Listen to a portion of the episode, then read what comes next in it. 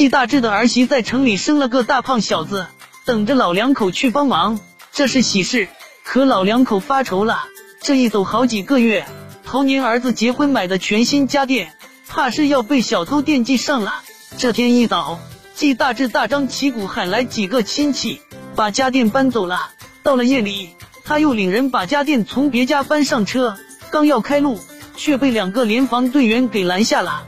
说是村民举报有人夜间行窃，季大志只好说清楚，原来他是想使一招暗度陈仓，让大伙都以为季家给搬空了，再把家电挪回家里去，好骗过小偷的眼睛。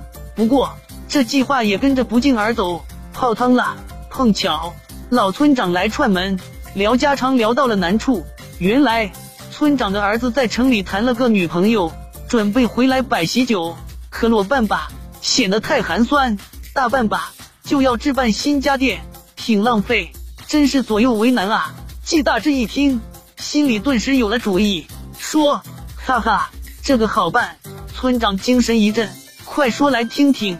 季大志说：“别的我帮不上，家电你尽管搬，几乎是新的，搁在你家，我一百个放心。”村长一听，真是两全其美呀！就这样，问题解决了。老两口终于放心的进城看孙子去了。没多久，村长给季大志捎去了个红包。季大志说啥也不要。村长说这是儿子的喜气，岂有将喜拒之门外的道理？过了段日子，村长又给他捎了红包，说是村里的张老三在家办喜酒，也借用了他的电器。